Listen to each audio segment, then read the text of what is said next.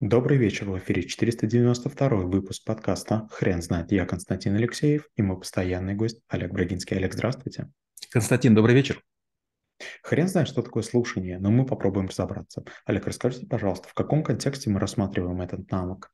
Мы говорим о слушании. Это как вид коммуникативной деятельности в процессе общения людей, связанный с восприятием, пониманием речи участников или там, класса общения и реагированием на нее. Бывает слушание рефлексивное, бывает слушание с анализом, бывает с уточнением, бывает перефразирование, бывает эмпативное. Олег, а, звучит достаточно просто, но я ошибаюсь, не так ли? Да, конечно. Если мы говорим о том, что вот э, мы умеем слушать, это не так. Мы часто не слушаем, а мы слышим для того, чтобы ответить. И иногда мы перебиваем человека, он не успевает изложить аргументы. Большинство людей не готовы нарисовать некую адекватную картину реальности, и они как бы послойно нам ее раскрасывают. Берут сначала один цвет, второй, третий, четвертый, так делают футболки, да, когда вносят в разные а, такие принты. А, мало есть рассказчиков, которые рассказывают историю таким образом, чтобы в какой-то момент они остановились, нас появилась полная картина. Поэтому если мы, не дослушав, а, вмешиваемся, мы даем глупые советы и вдруг получаем возражение. Вариант первый – вы говорите полчаса, я полностью понял и даю правильный совет. Вариант второй – вы говорите, а я вас пытаюсь перебить каждые пять минут, и вы вдруг мне объясняете, а тут ты не прав, а тут ты не прав, а тут ты не прав. И через время я вдруг понимаю, я во всем не прав, не могу ничем вам помочь. Получается, что из-за того, что вы поэтапно раскрываете картину, может быть, даже непоследовательно, мои вмешательства смешны, анекдотичны и бесполезны. Олег, расскажите, пожалуйста, а как можно и стоит оценивать свое умение слушать? Но в первую очередь попробуйте э, понять, что вот э, вы запускаете YouTube, и через очень короткое время вы оценили человека, его речь, и не хотите слушать. А ведь часто бывает такое, что холодный рассказчик, а, неопытный, а, обладает гигантскими знаниями, но не проявляет их в первое время. А, на YouTube есть даже такая функция. Вы можете увидеть, сколько вы людей теряете за первые 30 секунд. Зачем это делается? Мы как раз боремся с неумением слушать. 30 секунд – это предельное время, которое можем выдержать кого-то. Мы зашли на YouTube, увидели какой-то ролик, начинаем слушать и через 4 секунды уже готовы уходить.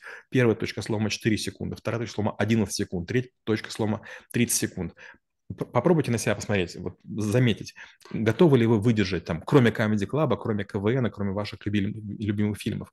И вы поймете, нет такого желания. Или, допустим, вы находитесь в поезде, в самолете, и вдруг попутчик начинает рассказывать. И в какой-то момент вы вдруг замечаете, что вы уже витаете в других облаках. Вы даете ему неслышные советы или вообще занимаетесь своими делами. Вот для руководителя, для лидера, для наставника крайне важно уметь слушать, потому что человек иногда проходит через боль, вспоминая некую ситуацию, ситуацию или реконструирует неприятную реальность, по поводу которого ему нужны советы. Сначала нужно выслушать ее, понять, впитать, адекватно отразить в своем сознании, потом придумать наиболее полезные какие-то рекомендации и их выдать. Но сначала дождаться окончания истории. Олег, есть ли какой-то идеал, к которому стоит стремиться в этом навыке? Безусловно. Вот обратите внимание, как нас слушают мамы, папы, бабушки, дедушки. Даже если мы говорим незначащие вещи, мы пришли из школы или из вуза, или, может быть, были на путешествии, мы можем там 2-3 часа слушать, и бабушки, дедушки будут нас смотреть влюбленно и внимать все, что мы будем говорить. И они не будут умничать, пока мы не опросим. Получается такое без, а, бескомпромиссное слушание, безусловное слушание через любовь. Олег, а существуют э, ли какие-либо уровни Хороший вопрос. Я об этом так не думал, но наверняка. Вариант первый, вы являетесь экспертом и с полуслова все понимаете. Вот, например, бывает такое, что антишники или сантехники или врачи, они говорят, так, что у вас? И вы рассказываете, у меня там герпес, или там у меня там, не знаю, конъюнктивит, или там труба забилась. Они такие, так, все понятно, будем делать. И вмешиваются, начинают работать.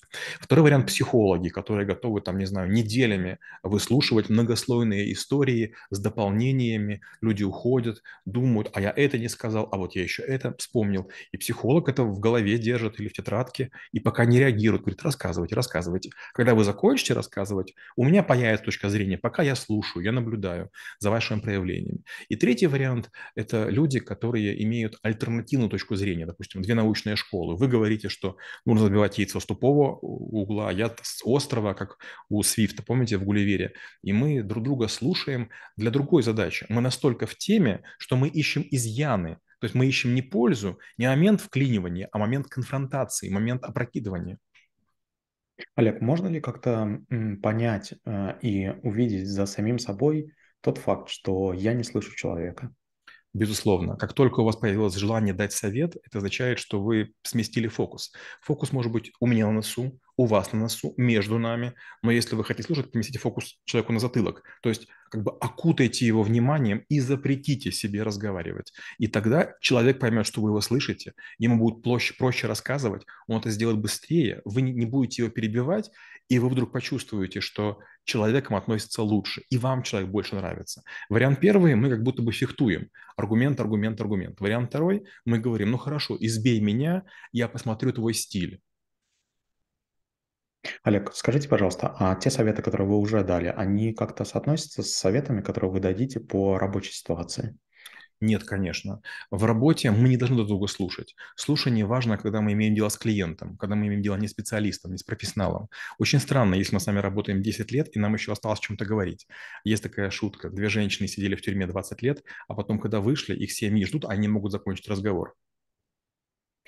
Олег, а скажите, пожалуйста, что нужно делать, чтобы люди услышали самого, не самого себя, простите, а меня, а, человека, которого, который говорит аргументами? А, Я вот сейчас читаю книгу «Громкие дела СССР», и там есть первый рассказ о Таньке-пулеметчице. Это женщина, которая рассказывала всем, что она помогала, спасала людей, на самом деле была палачом, она расстреляла полторы тысячи человек. И вот ин- интересное наблюдение, я читаю протоколы суда, и там написано следующее, что когда она начала говорить, все вдруг обратили внимание на то, что у нее поставленный голос и очень четкая осмысленная речь. То есть не, не возникало иллюзии, что у нее было помешательство, она действовала неосознанно. Вот если у вас твердый голос, правильный говор, уместная артикуляция, четкая дикция, вас будут слушать. А, это выказывает, что вы часто говорите, и для вас является обычным инструментом. Если вы шепелявите, если у вас есть диалект, если вы неверно употребляете слова, если вы заикаетесь, запинаетесь, путаетесь, скорее всего, человек невысокого ранга, и вам внимания уделять не будут. Олег, очень интересен момент в вашей практике, когда вы поняли, что слушание– это отдельный навык.